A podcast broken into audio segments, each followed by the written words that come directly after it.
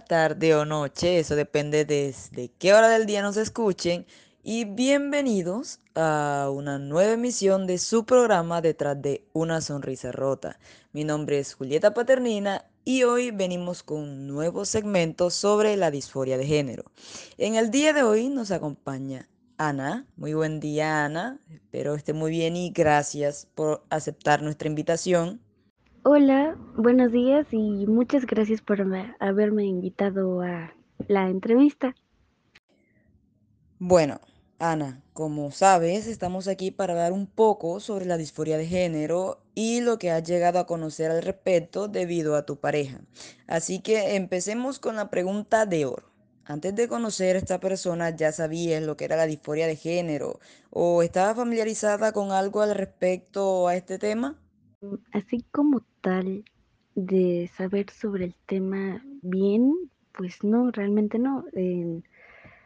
no me había yo puesto a investigar o a pensar sobre eso, pero gracias a, a mi relación ya he podido conocer un poco más y he estado investigando, así que sí, ahora ya sí sé sobre la disforia de género, pero antes no tanto. Ok, comprendo. Ahora, ya sabemos que aquellos diagnosticados con esta situación pueden pasar por ansiedad, depresión y demás aspectos psicológicos dañinos. ¿Ustedes eh, cómo han pasado por esta situación o tu pareja la ha pasado o están pasando por esto? Coméntanos un poco. Pues yo sé que mi pareja sí ha pasado y sigue pasando por este largo trayecto de ansiedad y también de depresión, ya que puede que la gente sí llegue a ser muy mala con la gente que tiene este tipo de diagnóstico. Y si me pusiera en sus zapatos, yo trataría de, pues, o sea, también estaría pasando por esa misma situación con depresión, pero pues en algún momento de la vida ya dejaría de escuchar a los demás y mejor me centraría en yo poder ya ver la solución para yo aceptarme como físicamente y emocionalmente. Entiendo, es una vista bastante específica de todo el tema en general y respondes a lo que quería preguntarte sobre qué tanta discriminación creías que sufren estas personas. Pero dejando esto de lado, y ya saldado, creo que la pregunta por la cual todos tenemos curiosidad es, ¿cómo te sentiste o, bueno, te sientes al respecto al tener una pareja con este diagnóstico? Eh, siendo que ahora es una chica y quizás más adelante no lo será. Pues me he sentido bien con algo de temor si en algún momento yo llego a incomodar a mi pareja o no eh, tratando de ser lo más comprensiva y tratando de ponerme en sus zapatos en todo momento. Y ha sido bonito, la verdad, porque yo nunca, bueno, antes no había salido yo con alguien así.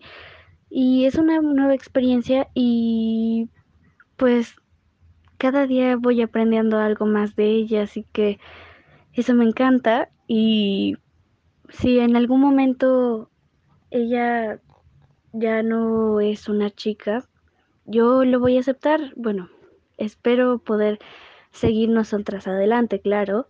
Y pues si todo va bien, entonces creo que sí nos podríamos acoplar bien si ella en algún momento llega a hacer la transición y si no, pues también todo estaría bien si es que dejamos si es que podemos llevar a cabo todo de la manera correcta y siendo buenas una con la otra. Comprendo, es un muy bonito punto de vista y bueno, creo que para todos lo es. No siendo más, muchas gracias por estar aquí con nosotros y responder todas las preguntas, Ana. Claro, por mí fue un placer haberte ayudado y espero que si en algún momento llegas a necesitar otra entrevista o algo, pues aquí me tienes. Hasta aquí el segmento de hoy. Muchas gracias a todos nuestros oyentes por acompañarnos una vez más. Eh, si quieren saber más sobre este tema, síganos en, en nuestras redes sociales como arroba detrás de una sonrisa 149. Nos vemos en la próxima. Chao, chao.